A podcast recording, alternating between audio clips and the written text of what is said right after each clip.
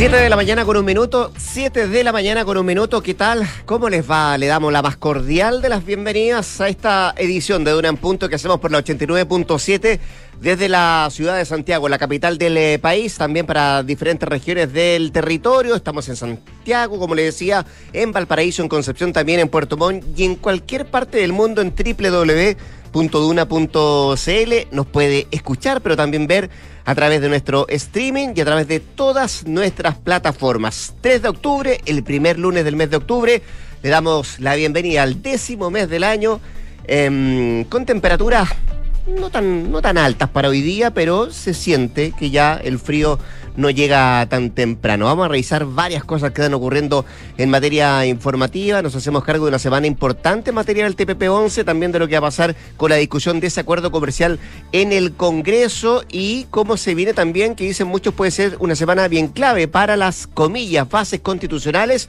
los acuerdos que están alcanzando los pactos políticos de cara a una nueva constitución. Josefina Stavrakopoulos, ¿cómo te va? Buen día. Muy bien, ¿y a ti? Todo muy bien. Yo ya estoy vitrineando en el ciber. Estoy viendo así, que están mirando el computador, qué es lo que, Muy qué es lo que ofrece este ciber, ¿no? Sí, no he podido ver mucho porque tú sabes que me acuesto temprano y me levanto temprano, Sí. pero rapidito. Así que probablemente más tarde voy a estar revisando. Por ahora, ¿algo que valga la pena? Mm, No por ahora lo que he visto no tanto. Sí. Sí, pero hay que ir viendo con los días porque van cambiando las ofertas. Por y hay supuesto. que tener seguridad. Hay que- hay que tener mucho cuidado, ¿ah? eh, Sí, Las cuidado con las claves, con, los, ¿cómo se llama? Con los links, Con los que no estén también. cortados, eso también es súper importante Sí. para que lo tengan en consideración. Oye, hoy día ¿Mm? no vamos a tener una jornada tan primaveral como la de ayer. 9 grados a esta hora, la sensación térmica probablemente es un poquito más baja. Hay nubes, bastantes nubes que se mantienen durante toda la jornada del día de hoy y la máxima va a llegar hasta los 16 grados. Eso sí, viendo el pronóstico extendido, las temperaturas van a ir al alza por lo menos de aquí al viernes y al viernes deberíamos estar en 26, 27 grados de temperatura nuevamente igual como eh, tuvimos el día de ayer. Si nos vamos a Viña del Mar y Valparaíso, 10 grados a esta hora, hay algo de llovizna débil, la máxima va a llegar hasta los 12 grados solamente y se espera nubosidad parcial durante toda la jornada. En Concepción, 10 grados, máxima de 12, cielos principalmente cubiertos y mañana podrían tener algo de chubascos débiles. Algo similar se espera en Puerto Montt, 8 grados a esta hora, máxima de 17, cielos cubiertos con lluvia durante la tarde.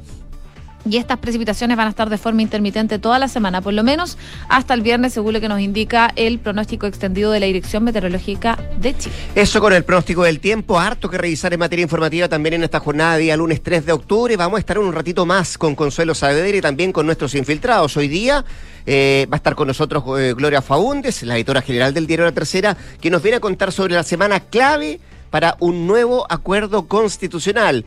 Em, se van a reunir nuevamente quienes representan a los partidos políticos, quienes están conversando, una reunión no tan extensa como las últimas, será un poquito más acotada, pero se supone que los días que se vienen son claves para tratar de conseguir acuerdo en lo que em, se ha llamado los bordes, que hoy día ya no se llaman bordes, sino que se llaman- se llaman bases constitucionales, es lo que han acordado los diferentes em, participantes de estas citas. Y también viene acá al estudio Juan Pablo Iglesias, editor de opinión de la tercera, que nos viene a hablar, a analizar qué fue lo que pasó ayer en Brasil en la presidencial, donde gana por estrecho margen eh, Lula da Silva, el actual presidente Jair Bolsonaro, pero no le alcanza para pasar eh, directamente en ganar en primera vuelta. Ambos se verán las caras el próximo 30 de octubre en una segunda presidencial, cuando además las encuestas decían otra cosa. Bueno, de eso y más conversamos con Juan Pablo Iglesias en nuestra sección Los Infiltrados acá en Punto. 7 de la mañana con 5 minutos,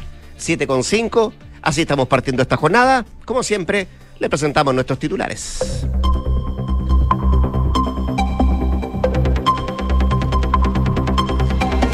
Según la última encuesta de Academ, la aprobación del presidente Gabriel Boric cayó cuatro puntos hasta un 35%. La desaprobación del mandatario registró un 59% y septiembre se transformó en el mes con peor desempeño desde que asumió en marzo pasado. Además, se consultó por el nuevo proceso constitucional donde un 61% de los encuestados cree que debe realizarse por una convención acompañada de expertos.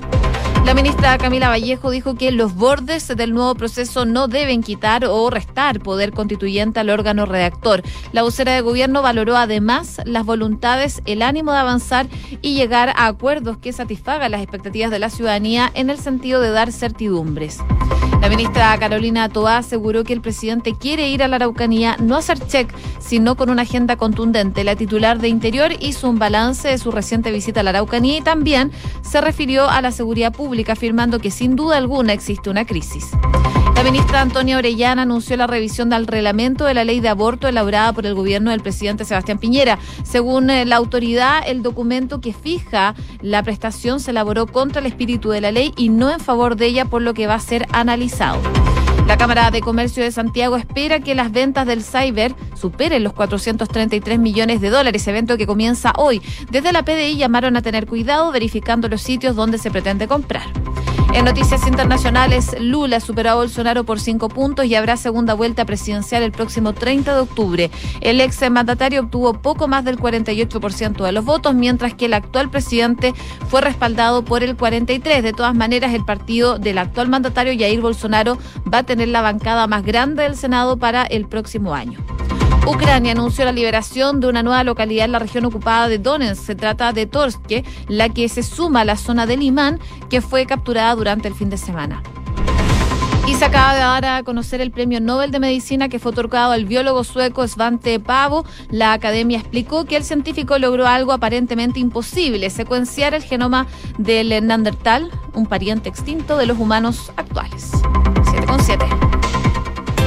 Sí, recibe el galardón el sueco por sus descubrimientos sobre los genomas de los homínimos extintos y también la evolución eh, humana. Anuncio que se ha hecho hace muy poquito rato por parte de la mm, Academia Sueca que tiene que ver con el Instituto Karolinska de instalado ahí en ese país. Premio Nobel de Medicina entonces que se conoce en el transcurso de esta, de esta mañana. Vamos a los temas que están marcando la agenda. Decíamos que será una semana clave para los acuerdos constitucionales, será una semana clave también para lo que va a pasar en materia de acuerdo comercial, básicamente lo que podría ocurrir en el Congreso con el TPP-11.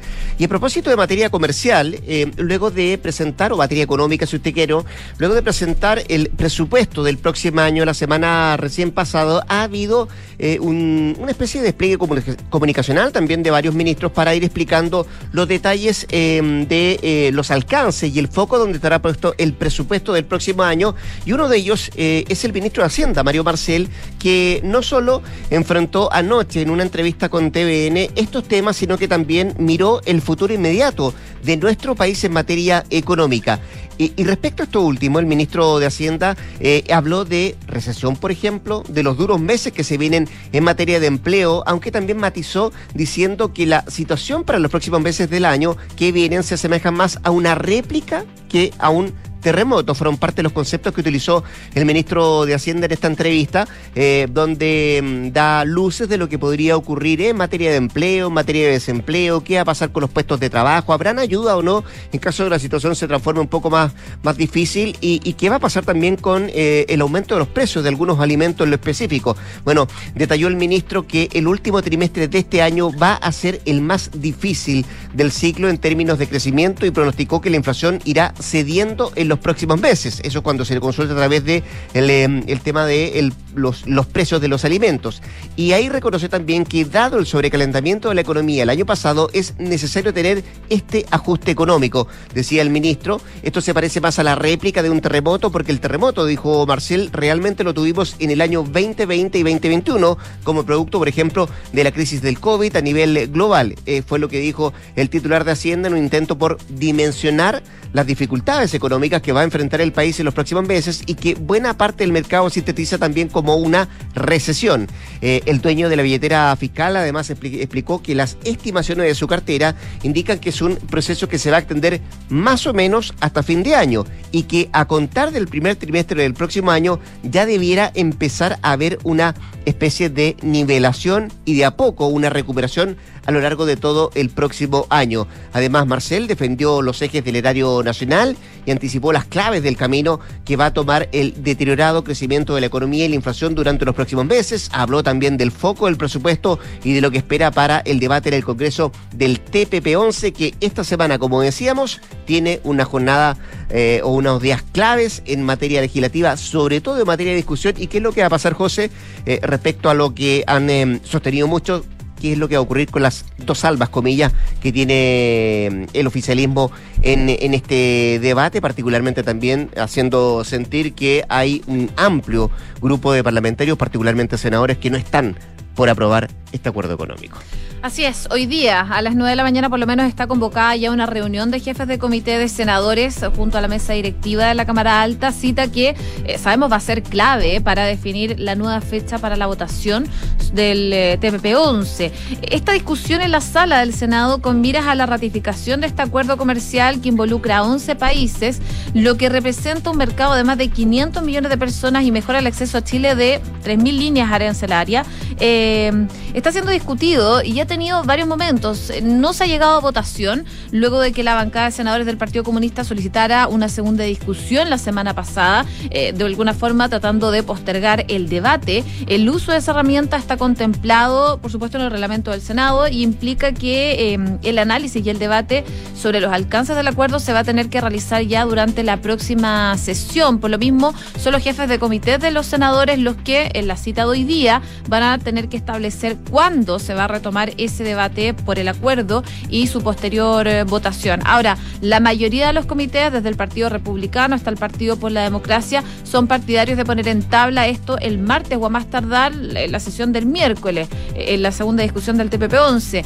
Em, de ocurrir esto, la votación para aprobar la entrada en vigencia de este acuerdo comercial podría darse ya durante esta misma semana o a más tardar la próxima, según lo que dicen algunos, algunos senadores. Pero en el oficialismo no todos están de acuerdo con apurar la ratificación de este tratado, tanto en el Partido Comunista como algunos sectores del Frente Amplio han manifestado dudas sobre los potenciales beneficios del ingreso a Chile de este acuerdo comercial. Em, al momento a la espera de que se tenga respuesta sobre todo de las cartas laterales y que fue por eso también que trataron de postergar la, la discusión. Así que vamos a ver qué pasa. Durante esta semana se debería definir por lo menos o tener una idea de cuándo se podría discutir y votar este acuerdo comercial. Básicamente es hace sentir la diferencia que hay entre Apruebo Dignidad y el socialismo democrático, las dos fuerzas que hay eh, en el gobierno hoy día. Y vamos a ver qué es lo que pasa, como tú bien decías, en, en el transcurso de esta semana, la discusión de este acuerdo comercial, el TPP-11, en el Congreso. 7 de la mañana con 13 minutos. Escuchas, Duna en punto.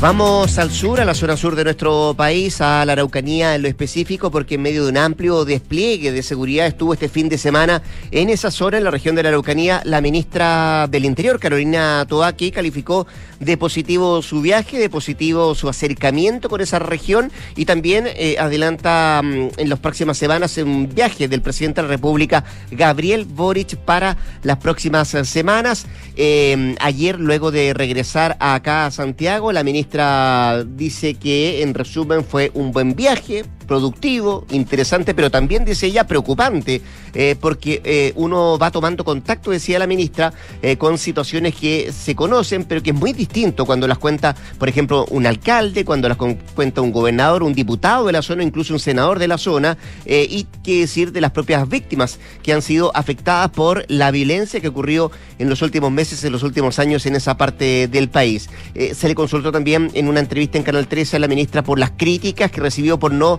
anunciar su agenda, que se reuniría, por ejemplo, con víctimas de la violencia de la zona. Eh, precisó ella que la razón del viaje fue porque la primera reunión se hizo enfocando en autoridades y también en representantes democráticos y el foco estaba puesto eh, en esta visita a instalar a los delegados, llevar las instrucciones del presidente y recorrer también todo el espectro de los organismos a cargo de esa región para traspasar también estas orientaciones que están surgiendo desde el gobierno central. Esa era la única razón, dijo la ministra Toa, pero luego se cambia porque que surge la posibilidad de recibir en un espacio concreto a un grupo de víctimas que pide ser escuchada y así fue lo que hicimos. Es decir, lo que plantea la ministra Toa es que si bien se iba con una, con una carta establecida de las reuniones que se iban a tener, pero cuando se solicita la reunión de parte de las víctimas, se cede y se logra concretar esta, esta cita y estas conversaciones. Eh, preciso también que mm, la Araucanía es un objeto de gran disputa, de gran polarización, de posturas que parecen por momentos irreconciliables, decía la ministra, pero cuando uno habla con los actores, cuando habla con los dirigentes y autoridades democráticas de, de esa región, ve que hay allá mucha mayor convergencia, que hay un diálogo que acerca mucho más las posiciones, está menos polarizado y hay más puntos en común y sobre todo mejor disposición. Es lo que recalca, hace como resumen la ministra del Interior de este viaje. Vamos a ver qué pasa en los próximos días. Seguramente será tema la Araucanía, como también va a ser tema... Eh, que surge de, de la nada, eh, el, el, tema del aborto, a propósito de las declaraciones que hiciera anoche la ministra de la Mujer, Antonia Orellana. Claro, entre otras cosas, eh, confirmó que el gobierno va a enviar un proyecto de ley para legalizar el aborto sin causales, para cumplir también con esta promesa de campaña que hicieron eh, por parte del gobierno de Gabriel Boric. Ella estuvo en una conversación con Tolerancia Cero y ahí decía que van a iniciar conversaciones con grupos de organizaciones, de ginecólogas, de colegios de profesionales y también como movimientos feministas para poder discutir respecto a este compromiso que tienen como gobierno de avanzar en los derechos sexuales y reproductivos. Ahora, eh, según los diálogos, dice que eh, estos tienen que tener un objetivo, cuál es el modelo legislativo que se podría adoptar en el país y qué es lo que estratégicamente conviene hacer, porque dice, al menos digamos respecto de la oposición está claro, con muy notorias excepciones, cuál es la posición que tienen al respecto, pero sí lo que hay en el gobierno es una decisión de avanzar en los derechos sexuales y reproductivos de las mujeres, según lo que confirmaba la ministra Antonio Orellana. También eh, anunció que se va a revisar el reglamento de la ley de aborto que rige actualmente en tres causales que se elaboró en el gobierno del expresidente Sebastián Piñera, porque según lo que dice la autoridad, este documento que fija la prestación se elaboró contra el espíritu de la ley y no en favor de ella, por lo que eh, va a ser analizado y además se comprometió a un eh, manual de fiscalización junto al Ministerio de Salud para mejorar la información sobre la posibilidad de interrumpir el embarazo. Así que son parte de los lineamientos que dio la ministra de la Mujer en el marco de eh, la ley de aborto que actualmente rige y a donde quieren ir, a donde quieren avanzar en cuanto a la ley de aborto. 7 con 18. Estás en Duna en Punto. Ya salgamos un ratito del país, vámonos a Brasil porque el próximo 30 de octubre se verán nuevamente las caras Jair Bolsonaro y Lula Ignacio da Silva tras una reñida eh, y sorpresiva primera vuelta presidencial en la que se impuso el candidato de izquierda por casi cinco puntos, pero no alcanza el 50% requerido por ley. Los resultados se sorprendieron, ya que prácticamente la mayoría de las encuestas, la mayoría de los sondeos daban cuenta de una diferencia mucho más holgada en favor del líder del Partido de los Trabajadores. Varias encuestadoras incluso arrojaban una contundente victoria en primera vuelta por parte de Luis Ignacio Lula da Silva. Sin embargo, al término de un conteo que fue agónico, que empezó dando a Bolsonaro incluso una ventaja de hasta 7 puntos porcentuales, pero que luego se fue reduciendo, Lula logra un 48,25% de los votos frente al 43,10% para el mandatario y con el 99% de los colegios electorales ya escrutados. Y como se esperaba, el resto de los candidatos se ubicaron muy lejos de los principales aspirantes, Simone Tebet del Movimiento Democrático Brasileño y Ciro Gómez del Partido Democrático Laborista apenas superaron el 4, 4 y 3% respectivamente y los otros 7 en tanto no lograron pasar el 1% de los votos. En su primera declaración, el presidente Bolsonaro dijo que ve una sensación de cambio en el país, pero advirtió que los cambios pueden ser para peor. Eh, tenemos una segunda vuelta por delante y podremos mostrarle a la población que la inflación está bajando y que el gobierno no ha dejado de atender a los más pobres del país mediante diversos subsidios que fueron aprobados en los últimos meses, fue lo que afirmó Jair Bolsonaro. También habló el candidato a la presidencia Luis Ignacio Lula da Silva, quien aseguró que a partir de este mismo lunes él va a comenzar la campaña para la segunda vuelta e insistió en que la lucha continúa hasta la victoria final y les garantizo, dijo Lula, que vamos a ganar estas elecciones. Para nosotros esto es aplazar un poco, es una prórroga, sentenció Luis Ignacio Lula da Silva, eh, donde por cierto, si uno quiere poner entre ganadores y perdedores, las principales encuestadoras eh, son las principales eh, perdedoras porque muchas habían vaticinado una amplia ventaja para Lula desde hacía meses. Incluso habían previsto la posibilidad de que el expresidente ganara ya este domingo sin necesidad de un balotaje el próximo 30 de octubre. Sin embargo, mm, eh, lo que ocurrió con Bolsonaro resiste esto y logró un resultado en el que solo sus partidarios se empeñaban en creer, donde además una gran cantidad de gente se apostó en los colegios eh, electorales, en los lugares de votación, tomando en cuenta más que en, eh, en ese país el voto es obligatorio. Así que 30 de octubre, el nuevo cara a cara entre Bolsonaro y Lula da Silva. 7 de la mañana con 21 minutos. Revisamos indicadores económicos a esta hora de la mañana. Les cuento que la UEF está en 34.299 pesos. El dólar cerró al alza. Vamos a ver cómo se mueve hoy día. 968. El euro también, 944 pesos. El IPSA, 5.114 puntos en números azules. Y el cobre, 3,36 dólares la libra.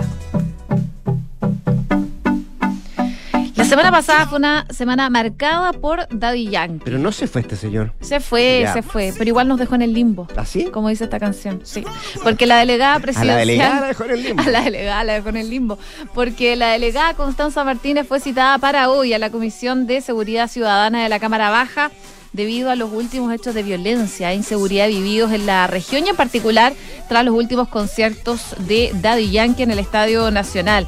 La diputada Alejandra mm, Plasencia del PC señaló que esperan que se le- les señale las medidas concretas que se han tomado en consideración con carabineros, con la Subsecretaría de Prevención del Delito, además de las mejoras que se proyectan para la inversión en las herramientas que permitan bajar los índices de delincuencia, decía la parlamentaria. Así que hoy día va a tener que dar cuenta Constanza Martínez, entre otras cosas, por supuesto, de lo que ocurrió en el concierto de Daddy Yankee. Venía entrevistado en la tercera el fin de semana el eh, productor de, de Bizarro, eh, donde decía que hace varios días atrás le había anticipado al gobierno, una carta al gobierno diciendo que podían ocurrir las situaciones que se generaron en el concierto de, de Daddy Yankee. Ya, pues con la música de Daddy Yankee nos vamos a la pausa. Antes quiero contarle dos cosas. En Inversiones Sura saben que cada decisión financiera que tomas lo haces para un mejor futuro. Es por esto que junto a un equipo de expertos te asesoran para hacer crecer tu patrimonio. Descubre las soluciones que tenemos para ti en inversiones.sura.cl. El poder de tus decisiones crea futuro.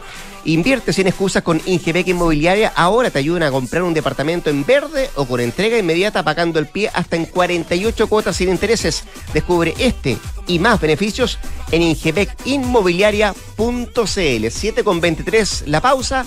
Ya regresamos con más acá en Duran.qs, el 89.7.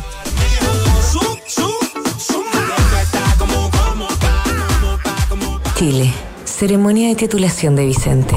Y lo más importante, le doy gracias a mi viejita, que aunque hoy ya no está, tenía toda la razón. Contratar un seguro de vida en MetLife fue la mejor decisión para que nunca nos faltara nada. Si mañana llegas a faltar, ¿por cuánto tiempo estarán protegidos? Solicita una asesoría en medlife.cl y conoce el nuevo seguro de vida Protección Integral. Más protección para tu familia, más tranquilidad para ti. MedLife, recorriendo la vida juntos. Pensadores digitales. ¿Por qué me quedaba hasta tarde gestionando las remuneraciones de la empresa si ahora lo hago en segundos? Ella ya está pensando digital. ¿Y tú? Súmate a la nueva forma de gestionar tu área de personas contratando Senda con Z, el software de recursos humanos de Defontana que te conecta con todo gracias a su ecosistema digital de gestión empresarial, comunicaciones, reclutamiento, asistencia y mucho más. Piensa digital con Senda, desde 1.500 pesos por colaborador en senda.cl. Maca, ¿qué haces por acá? Hola Javi, qué rico verte. Pensé que estaban de vacaciones. Sí, regresamos ayer. Estuvimos en el sur con los niños dos semanas y nosotros descansamos Me N. imagino. ¿Y cómo hicieron con la casa tanto tiempo? Todo perfecto. Contratamos la alarma de Verisur antes de irnos y resultó genial. Pudimos controlar desde la app la casa y así estar más tranquilos. Ya, qué buena. Protege lo que más quieres con Alarmas Verisur. Contrata llamando al 600-385-0003 o en verisur.cl. Activa Verisur. Activa tu tranquilidad. Vuelven a Chile Cayetana Álvarez de Toledo y Ricardo Caballero, invitados por Grupo Security a su seminario económico internacional. La destacada política española, junto al reconocido economista, nos entregarán su visión de los desafíos económicos y políticos que enfrenta nuestro país en un momento crucial. No te puedes perder el seminario Reimpulsando Chile. Acompáñanos vía streaming este 3 de octubre desde las 8.45 en security.cl. Grupo Security. Esto es Duna en Punto con Rodrigo Álvarez. 7 de la mañana con 25 minutos, 7 con 25. Estamos en Duna en Punto, acá en el 89.7. Es momento de entablar diálogo, de conversar y lo queremos hacer con el senador de Bópoli, Felipe Casa, quien tenemos en la línea telefónica y de inmediato saludamos. Hola, senador, ¿cómo está usted? Muy buenos días, gracias por atendernos. Muy buenos días, Rodrigo. ¿Cómo está usted? Bien, pues, oiga, ¿cómo califica usted la, la visita de la ministra del Interior, Carolina Tobá, a la zona, a su zona? Usted es eh, senador por la Araucanía. Eh, algunos dicen un primer paso de esperanza, eh, pensando quizá en buscar eh, paz en esa zona. Siempre se valora que, que la ministra visite la, la región eh, y, y, ahora esperamos que lo hagan más seguido, como lo hacía, por ejemplo, Alfredo Moreno. Es bien impresentable que a esta altura eh, tengamos un presidente que, eh, habiendo pasado más de seis meses, haya visitado Estados Unidos dos veces, Canadá, Argentina, Colombia, eh, su misma región de Magallanes dos veces y nunca se haya dignado a visitar la Araucanía, o sea, y Bío Bío tampoco, son las regiones más pobres y, más golpeadas por el terrorismo. Entonces, bienvenida la ministra, desgraciadamente eh, hoy día la gran angustia, Rodrigo, es que no hay un plan, esa es la verdad. Más allá de las visitas que son importantes, pues las víctimas se sienten de alguna manera eh, sorprendidas de, de la indolencia del presidente Boric de no atreverse a ir a la región o no ponerla como prioridad, eh, pero lo más lamentable es que no, por el momento no hay un plan. La ministra fue a pedir estado de emergencia nuevamente y la semana pasada no hemos visto un plan, o sea, siguen cometiendo el mismo error de mezclar eh, el terrorismo con el tema indígena, que es un error histórico, donde los únicos beneficiados cuando mezclan la violencia con el pueblo mapuche, los únicos beneficiados son los terroristas, los que salen perjudicados el pueblo mapuche, que es maravilloso, y que jamás eh, ha eh, validado a los terroristas como interlocutores válidos. Entonces, no lo representan, son simplemente un crimen organizado que tiene negocios de robo de madera, que tiene tráfico de drogas, que ocupa la violencia, y además muchos de los líderes eh, en realidad están en una agenda de violencia hace mucho tiempo. Piensa tú que Héctor Yaitul no tiene problema de viajar a, a Venezuela a reunirse con Nicolás Maduro eh, y sacarse fotos con Diosdado Cabello. Y su objetivo no es la agenda mapuche, su objetivo es ganar plata robando madera, su objetivo es destruir la democracia como la conocemos. Eh, además era parte del Frente Patriótico Manuel Rodríguez eh, antes de, que recuperáramos la democracia. Entonces, esa es la realidad. Desgraciadamente la, la izquierda por mucho tiempo, eh, la izquierda radical, incluyendo el presidente Boric, votaron en contra de todos los proyectos que queríamos para poder avanzar en la paz. Robo de madera, que ahora afortunadamente eh, se publicó, el, el gobierno finalmente lo apoyó, pero hace un año y medio, a mí me acuerdo, fue una tremenda pelea que tuve yo con Jaime Quintana y con Cuenchumilla, porque yo impulsaba el robo de madera y lo votaron en contra. Eh, ley de usurpaciones, fundamental, porque hoy día la gente se mete, se toma los campos eh, y los carabineros ni siquiera lo pueden tomar detenido, porque no es ni siquiera un delito, o sea, no, no, es, no, es, eh, no está en el Código Penal, es una falta. Entonces los carabineros tienen que pedirle a la gente que se mueva para el lado, que van los carabineros y vuelven a entrar y siguen robando madera. En fin, podríamos hablar lar- largamente, pero yo valoro que haya ido, pero Ya. no veo una estrategia de fondo. Pero, pero valora, por ejemplo, señales que se dieron, eh, senador, como por ejemplo, cambiar antes de que ella llegara al delegado presidencial, que mm, se hubiese cambiado, por ejemplo, también la, mm, la pauta que ella tenía o el cronograma que ella tenía, reuniéndose incluso con víctimas que le pidieron reunirse cuando en la agenda, al principio entiendo que no estaba esto de reunirse con víctimas de la zona. Pero si lo grave es que no haya estado en la agenda, Rodrigo. O sea, en el fondo, que me digas que tengo que celebrar porque se reúnen con las víctimas a última hora, para mí es una pésima señal que, no haya sido la principal agenda. Y que hayan cambiado a, a, Raúl Alar, legado presidencial, la verdad que no cambia nada, sino, en el fondo, esto, esto de nuevo en la Araucanía, viendo cómo van rotando los intendentes, los delegados presidenciales, que son los antiguos intendentes, sin ninguna estrategia. Entonces, ¿Usted conoce a Montalva, José Montalva, el nuevo delegado? Sí, lo conozco, por supuesto. ¿Y qué opinión tiene de él? Insisto, no es un tema de persona. Raúl Alar también es una gran persona. Estuve con él en todos los desfiles, en todas las. eh, el 18 de septiembre estuvimos en Angol, estuvimos en Villarrica, estuvimos en, en- en Temuco. ¿Un tema de atribuciones, dice usted? Es un tema de plan, si no hay un plan. Si, ¿Qué va a hacer el pobre señor Montalva cuando llegue si no, no tiene ningún plan? Además, aquí la solución es cuando tú enfrentas un crimen organizado de esta naturaleza, eh, tú necesitas a alguien empoderado, eh, en el fondo, y separar los dos temas. Ojalá el mejor de los ministros del actual gobierno que lo pongan a cargo de enfrentar el terrorismo, eh, con atribución exclusiva. Y esto no va a ser automático si el terrorismo no se resuelve de un día para otro, sobre todo cuando hay muchos recursos de por medio. Entonces tú necesitas a alguien dedicado exclusivamente, esto se lo pedí en su minuto a Sebastián Piñera eh, muchas veces, al final nombraron a un delegado presidencial. Me acuerdo que incluso desde Bópoli corté relaciones con el gobierno cuando murió, asesinaron al cabo Naim, justamente porque no había nadie a cargo.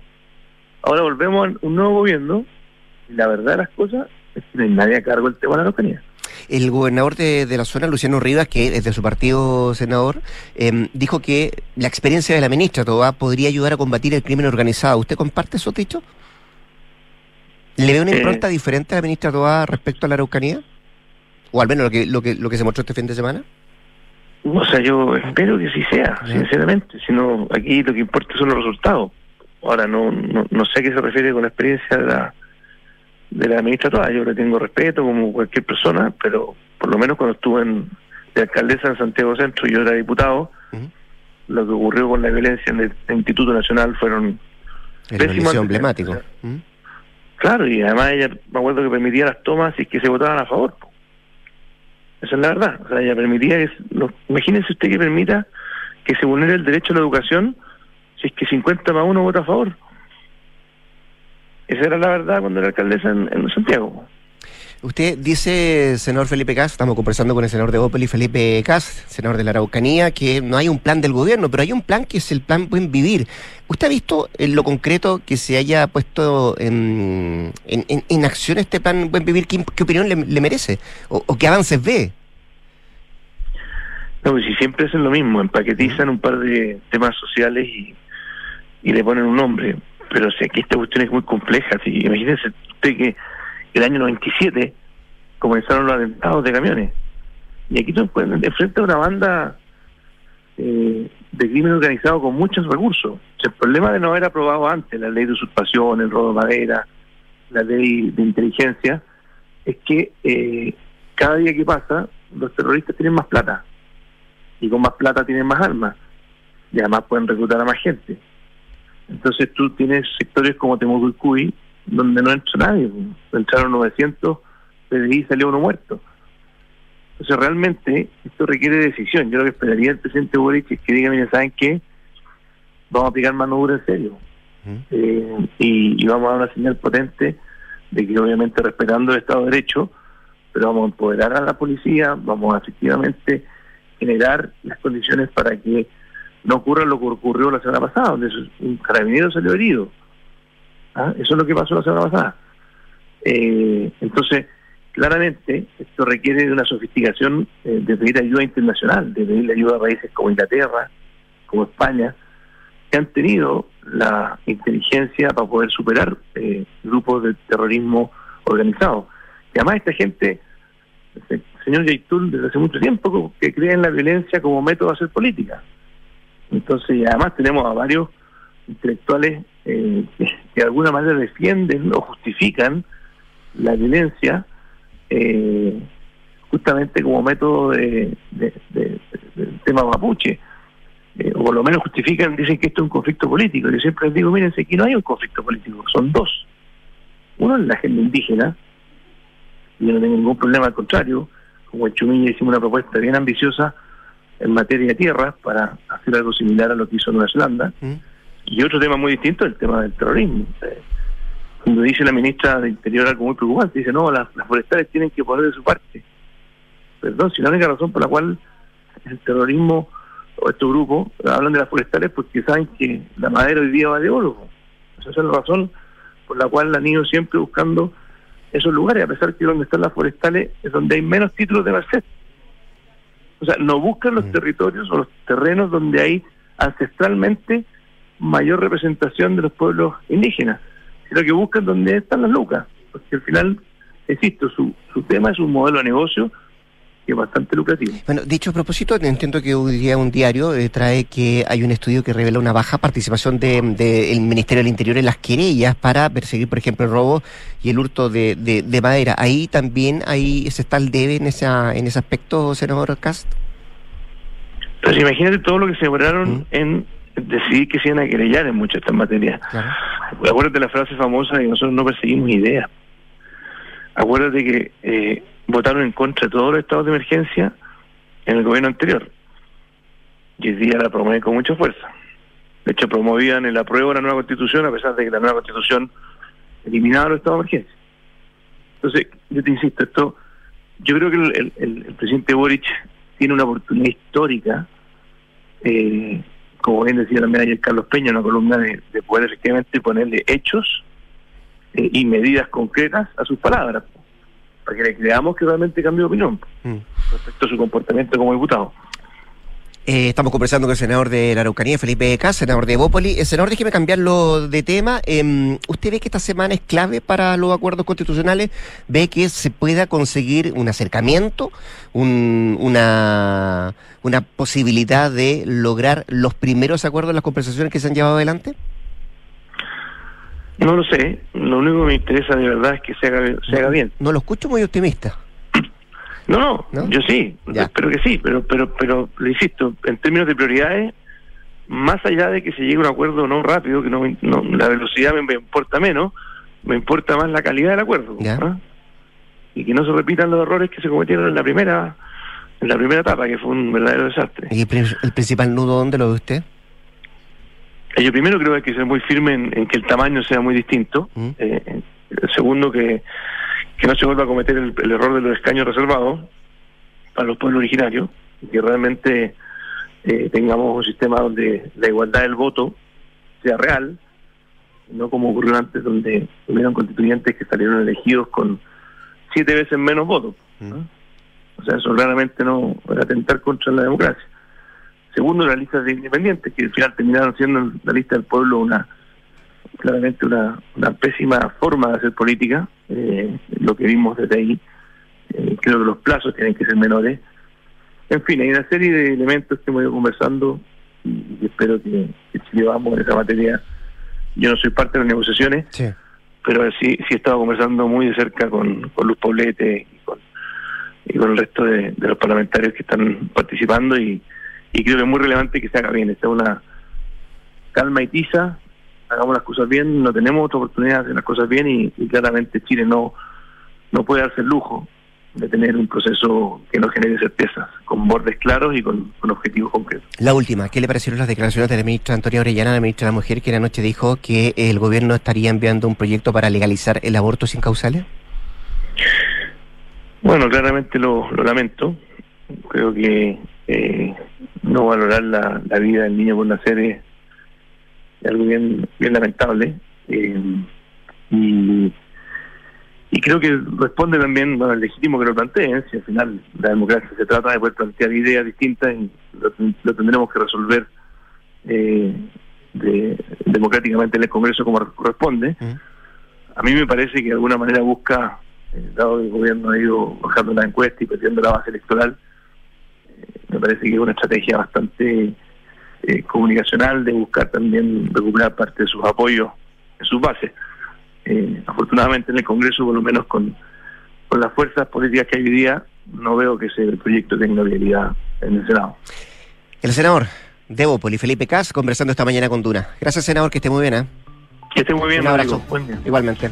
7 con 38, vamos a la pausa. En caso de faltar, ¿cuánto tiempo tu familia estaría protegida? Con el seguro de vida, ahorro y salud, protección integral MedLife, tienes más protección para tu familia y más tranquilidad para ti. Solicita una asesoría en medlife.cl y conecta la gestión de tu empresa con Sapiens CRP y la área de gestión de personas con Senda, ambas soluciones de Defontana y su ecosistema de gestión empresarial. Integra todos los procesos de tu compañía en defontana.com. Pausa. Al regreso, Consuelo Saavedra y nuestros infiltrados sacando un punto. Hablamos del acuerdo constitucional y, por cierto, de la presidencial brasileña. Cuando te ponen el pie, no siempre es una zancadilla. Ahora en Ingebec Inmobiliaria te ayudan a comprar un departamento en verde o con entrega inmediata, pagando el pie hasta en cuatro años y sin intereses. Por fin la oportunidad que estabas esperando para invertir. Encuentra este o más beneficios en ingebecinmobiliaria.cl. Ingebec Inmobiliaria, tu inversión, nuestro compromiso. ¿Tus inversiones están creando el futuro que quieres? Sí, y no solo el mío, también el de mi familia. ¿Tu patrimonio está protegido? Sí, porque elijo asesorarme con expertos. El poder de tus decisiones crea futuro. Por eso en Inversiones Sura te asesoramos con soluciones personalizadas y con la mayor oferta de inversión del mercado. El poder de tus decisiones crea futuro. Sura. Si tienes un proyecto de construcción y arquitectura que mejora el entorno y la calidad de vida de las personas, postula a Premio Aporte Urbano en cualquiera de sus cinco categorías y gana como mejor proyecto inmobiliario de densificación equilibrada, integración social, equipamiento o edificio de uso mixto, espacio de uso público e intervención patrimonial. Porque los aportes urbanos tienen premio. Postula tu proyecto del 12 de septiembre al 13 de octubre en www.premioaporteurbano.cl. Enfrentar el cambio climático es tarea de todos. Duna, por un futuro más sostenible. El semanario estadounidense Public Works Financing, enfocado en inversiones público-privadas, ha anunciado recientemente a los mayores grupos concesionales del mundo por número de proyectos en cartera, ubicando a Acciona dentro de las 10 primeras posiciones. Para su elaboración, la publicación considera proyectos que se encuentran actualmente en construcción como ya en operación. Junto a Acciona, otras seis empresas españolas están presentes en la lista, las que en conjunto suman 14 concesiones en Estados Unidos, 14 en Canadá, 72 en España y 100 en el resto del mundo, principalmente Latinoamérica. En Chile la compañía se ha adjudicado el diseño, construcción y operación durante 15 años en régimen de concesión del futuro Hospital de La Serena, en la región de Coquimbo. Acciona, expertos en el desarrollo de infraestructuras sostenibles para recuperar el planeta. Oye, ¿subiste la última de Soto? No, ¿qué hizo ahora? Se compró un auto. Nah. ¿Pero cómo? ¿Y de cuándo se metieron en ese cacho? Parece que ayer la señora no lo quiere ni ver. Ahora sí que la embarró. Pero ¿cómo tan huevo? Se parte de la nueva experiencia de tener un auto. Suscríbete a smarticar.cl sin hacer trámites, pagar mantenciones, patente ni seguros. Smarticar. Comprarse un auto no es smarty. ¿Cómo desarrollar las habilidades de mi equipo? ¿Cómo fomentar el liderazgo de mi empresa? ¿Cómo...? ¡Ey! Deja las preguntas y actúa como un líder. Contrata a Mando Medio, los expertos en capacitaciones, coaching, evaluaciones y más. Conoce más en mandomedio.com. ¡Gracias, Mando Medio! Ahora que llegamos, podemos tomar algo calientito. Bueno, Tata, ¿unos cafecitos? Ya. Oye, me contó el papá que cambiaste la alarma al final. Sí, vinieron la semana pasada. Y mira, con este simple llavero activo y desactivo para entrar y salir. Ay, pero qué tecnológico. Vio que estoy actualizado, muy fácil de usar. Y tu abuela, feliz. La veo bastante más tranquila. Protege lo que más quieres con Alarmas Verisur. Contrata llamando al 600-385-0003 o en verisur.cl. Activa Verisur. Activa tu tranquilidad. Vuelven a Chile Cayetana Álvarez de Toledo y Ricardo Caballero, invitados por Grupo Security a su seminario económico internacional. La destacada política española, junto al reconocido economista, nos entregarán su visión de los desafíos económicos y políticos que enfrenta nuestro país en un momento crucial. No te puedes perder el seminario Reimpulsando Chile. Acompáñanos vía streaming este 3 de octubre desde las 8.45 en security.cl. Grupo Security. Escuchas Duna en punto. Duna 89.7.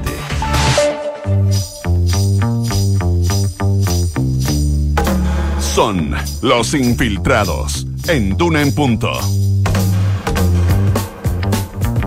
7 de la mañana con 43 minutos, momento de nuestros infiltrados acá en Durán. Punto también de saludar y agradecer particularmente a Consuelo Saavedra. ¿Cómo te va, Consuelo? Muy buenos días. Ay, qué alegría escuchar tu voz. Bienvenido. Muchas gracias, ¿ah? Bien, aquí estamos, ya de regreso. Eh, Gracias por, eh, por cubrir eh, las espaldas. se hace lo que se puede. No, no. Lo pasamos, lo pasamos muy bien, pero no es lo, Lo sé. mismo sin ti. Ah, muchas gracias. Ya. Y no es lo mismo si lo he infiltrado. Hoy Oye, día, pero no, no, si lo dulzor infiltramos no se todo, puede. ya me, Gloria me me alcancé a incomodar. Ya. Y bueno, me sonrojé. Eh, ¿Cómo les va? ¿Todo bien? Hola, hola, buenos días. Todo Todo bien. bien, Iniciando este todo bien. décimo mes del año ya, como se pasa todo rápido, ¿ah?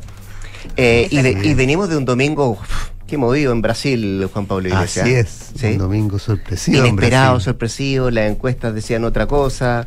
Eh, se mostró a la mitad de la tarde con incluso con Bolsonaro sacándole hasta siete puntos a Lula. Eh, ¿Qué se viene para la segunda vuelta y cuál es el resumen que uno puede hacer de lo que pasó ayer en Brasil, Juan El Pablo? resumen primero es que la- la- eh, ser encuestador hoy día es una producción de alto riesgo porque achuntarle parece que es muy difícil. Eh, porque eh, la encuesta, incluso la de Datafola que se da el día antes en Brasil, que es tradicional y que siempre es bastante precisa y ayuda mucho a los que hemos cubierto elecciones en Brasil, ayuda a, pre- a prepararse lo que viene porque en general es bastante confiable. Ahí, eh, en este fin de semana estuvo eh, lejos por más de 10, por 10 puntos, por lo más de 10 puntos, como 10 puntos, Eh, porque el, el- el sábado preveía incluso un eventual triunfo de Lula en primera vuelta con 51% frente al 36, si no me equivoco, de Bolsonaro. Y la situación fue radicalmente distinta, tanto así que en la primera parte de la tarde de ayer eh, incluso eh, Bolsonaro llevaba una ventaja de hasta 7 puntos eh, y, no se sabía en general decían que iba a entrar el voto del nordeste y de grandes ciudades que iba evidentemente ir cambiando, pero eh, eso no aseguraba nada, digamos, el panorama era sorpresivo hasta que finalmente eh, se dio el giro y Lula salió primero en primera vuelta, pero eh, lejos de lograr ese triunfo en primera vuelta que aspiraba y las elecciones se van a una segunda vuelta el 30 de octubre, donde hoy día puede pasar cualquier cosa. Cualquier cosa. Son cinco puntos de ventaja, es verdad. Eh, eh, Lula está, ganó con 48% y un poco más, y, Bolsonaro con 43 salió segundo, y los otros candidatos muy lejos de, eso. Pero esa diferencia eh, no asegura un triunfo oh, tranquilo para Lula. Eh, Lula sacó como 57 millones de votos frente a los 51 millones de, de Bolsonaro eh, y Bolsonaro ganó la elección pasada con 56 millones de votos. O sea, en esta primera vuelta perdió 5 millones de votos. Pero eh, evidentemente hay un hay una bolsa de votos todavía ahí en disputa que puede generar cualquier cosa o cualquier resultado en segunda vuelta. ¿Y ahí cómo funcionan las alianzas respecto de los otros dos candidatos que sacaron suficientes Claro, a ver, votos como sí. para, para suplir, eh, digamos, eh, o dar la ventaja a Lula o que pueda remontar eh, Bolsonaro? Sí, porque lo- los, los que salieron eh, tercero y cuarto de los 12 candidatos son los únicos que sacaron un porcentaje mayor al, a un 1%. Fueron Simón Tebet del MDB y eh, Ciro Gómez. Eh, que es un ex ministro de, Lula, del eh, eh, que eventualmente uno lo podría ubicar en la centro izquierda y ya eh, Simón Tebet en la centro derecha por el MDB, que es un partido históricamente bisagra en la política eh, brasileña, que ha estado eh, apoyando a unos y otros, digamos, y que en el fondo un, un dato que demuestra eso es que los dos únicos presidentes desde el regreso a la democracia que han sido del MDB han sido vicepresidentes que quedaron como presidentes después que destituyeron al presidente, eh, Itamar Franco y, y- y Temer, en, en- después de, de Rousseff, el, el último. Por lo tanto, da cuenta de eso, digamos, que son que es un partido que, que da mayorías, pongámoslo así. Eh, pero hoy día eh, Simón Tebet ha sido muy crítica de Bolsonaro, incluso una parte de, de- de- del MDB ya eh, se inclinó por Lula, por lo tanto uno, uno pensaría que ahí hay votos pese a ser un partido que uno lo ubica más en la centro derecha, hay más votos para Lula que para Bolsonaro. Y en el caso de Gómez ha sido muy duro y muy crítico de, de, de- de Lula eh, en, en los debates, ha sido un, un- un, eh, opositor acérrimo a la figura de Lula. Eh, por lo tanto, no se sabe si ese voto, ahora son es 3%, lo que sacó él un poquito más, si ese voto va. Claro, claro. si ese voto va a ir o no al, al, al- a Lula o a Bolsonaro, porque también es distinto lo que digan los candidatos a, dónde se inclina el voto. Eh, evidentemente, eh, todos los análisis hoy día son eh, quedaron en cuestión, todas las proyecciones que puedan dar de aquí en adelante las encuestas también van a estar en duda. El, panorama, evidentemente, es, está, como decía yo, completamente abierto y el voto es difícil de, de, asegurar, digamos, el voto de esos, de esos candidatos de ter- tercero y cuarto lugar. Y además hay un 20% de gente que no fue a votar, que se abstuvo, que es tradicional más o menos el porcentaje en las elecciones en Brasil, pese a ser voto obligatorio, pero no se sabe si de ese 20% eventualmente puede al- algún porcentaje ir a votar en segunda vuelta. Lo que Ahora, puedes sentir también, obviamente, el que queda como con el impulso, aunque está segundo, es el actual presidente. Exact- ¿verdad? exactamente, Y el puede que- tener un, envión- un envión también con los muy buenos resultados que eh, obtuvo su, su grupo en las parlamentarias, Bueno, los gobernadores, exacto. y eso me Es- imagino que influencia. Ese es el otro punto. Un, un punto, pese a no haber ganado, el gran ganador de ayer fue Bolsonaro. Por lo tanto, como tú dices, el, el impulso eh, y, el, el aire de victoria lo lleva a él, digamos. Y segundo, el panorama en Brasil eh, y la, el- elección del Congreso lo dejó claro, es que eh, el Congreso va a ser el Congreso más de derecha de Brasil desde el regreso a la democracia. El partido Bolsonaro va a ser la primera fuerza en el Congreso. Por lo tanto, el voto hacia ese sector es un voto abundante, fuerte y que evidentemente en, en segunda vuelta podría favorecer a Bolsonaro. A Bolsonaro le fue muy bien o a su partido con incluso exministros que salieron elegidos gobernadores. eh, por lo tanto, en, en, en, eh, eh, Sao Paulo, un, territorio habitualmente o tradicionalmente controlado por socialdemocracia, eh, el- la primera fuerza, o sea, o la primera mayoría la sacó ayer un exministro de Bolsonaro, que fue además, que es miembro del Partido Republicano, un partido muy vinculado a los movimientos evangélicos, por lo tanto, que han apoyado a Bolsonaro, por lo tanto, ese voto en, en- una ciudad tradicionalmente más ubicada al centro o hacia el cent- la centro izquierda, eh, sorprendió. Eh, por lo tanto, ahí hay un, hay un, evidentemente un panorama y un cambio en, las mayorías y en, y en los apoyos en, Brasil eh, que son bien evidentes, y a eso se suma el factor económico, que al que Bolsonaro ayer insistió en su discurso, y que se suma al, al plan de ayuda que, que aprobó en julio pasado, y que hoy día muchos están recibiendo eh, los beneficios de eso, eh, plan de ayuda para los sectores más, más, más desposeídos, los sectores más pobres, eh, por lo tanto ahí hay un voto también que uno pensaría que podría ir habitualmente o tradicionalmente a Lula, hoy día parece que está yendo a Bolsonaro una parte importante. Por lo tanto, esto queda absolutamente abierto y apostar a quien gana en segunda vuelta hoy día es, eh, difícil, pese a que Lula se mostró confiado ayer en que, en que iban a ganar, pero el panorama hoy día está muy distinto a lo que preveían las encuestas hasta el sábado pasado nomás. Así que, eh, a- a- y además vamos a ir a una segunda vuelta bastante a ciegas, producto de las encuestas. Así que puede pasar cualquier cosa. Que es el 30 de octubre. El 30 de ¿no? octubre, sí. Para nosotros los periodistas es más difícil porque es difícil prever, vamos a tener que tener claro y tener bien preparados los dos escenarios porque cualquier cosa puede pasar. Claro que sí, será clave lo que pase de aquí hasta el próximo 30 de octubre cuando se dé la segunda vuelta presidencial. Tan abierto el tema en Brasil como también es el acuerdo constitucional no gloria de lo que podría pasar y dicen, tal vez esta semana, eh, lograr los primeros acuerdos entre quienes están conversando de parte de los partidos Sí, políticos. sí, efectivamente yo lo veo un poco menos abierto, como que, que está encauzándose esta discusión, pero se fijan que hay palabras que comienzan a, a tener como mala fama, ¿no? En, en Sí. el, en el vocabulario, en los escenarios, en este caso los bordes, fue en su minuto la cocina y ahora agarró súper mala fama todo este tema de los bordes, que no, que, que nadie lo acuñó realmente, así como que alguien fuera un gran autor de esto, sino que había uno argentino un, un día en el Congreso que hablaban a propósito del Pacto de Olivo, ahí Juan Pablo sabe más, que la- este intento, eh, este acuerdo de reforma que hubo en Argentina en el año Entre 94. Menem y Alfonsín, ¿no?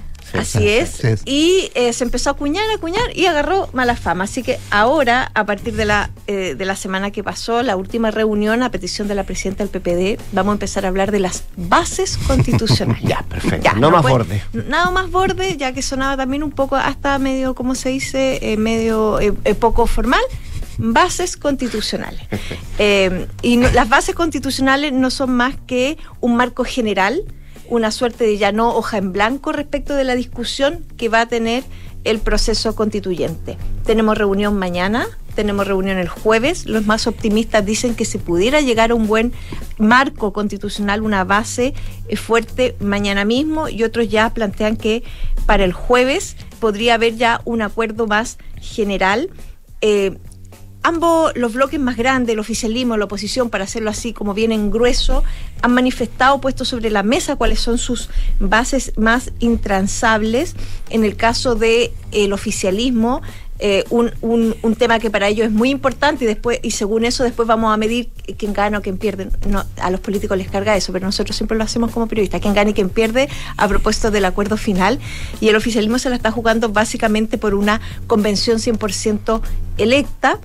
Y en el caso de la oposición, ellos sí plantean que esto tenga bases, porque lo que quieren evitar a toda costa es lo que ellos llaman intentos refundacionales. Es decir, que acá no sea que cualquiera se ponga creativo como pasó la vez anterior, sino que haya al menos eh, eh, un cuadro en el que todos estén de acuerdo y se respete a la hora de comenzar el proceso eh, constitucional hay cosas que están bien independientes de que cada, eh, eh, por ejemplo, que la derecha ha planteado esta idea de que haya tres poderes autónomos y muy bien delimitados, que se la juegue por un eh, Congreso bicameral, de que tenga en la nueva discusión constitucional mucha precisión respecto de lo que ellos llaman el derecho a la vida, del el derecho a la propiedad, que son las que estas van las cosas que se van a discutir, ¿no? Donde, hasta dónde llegamos.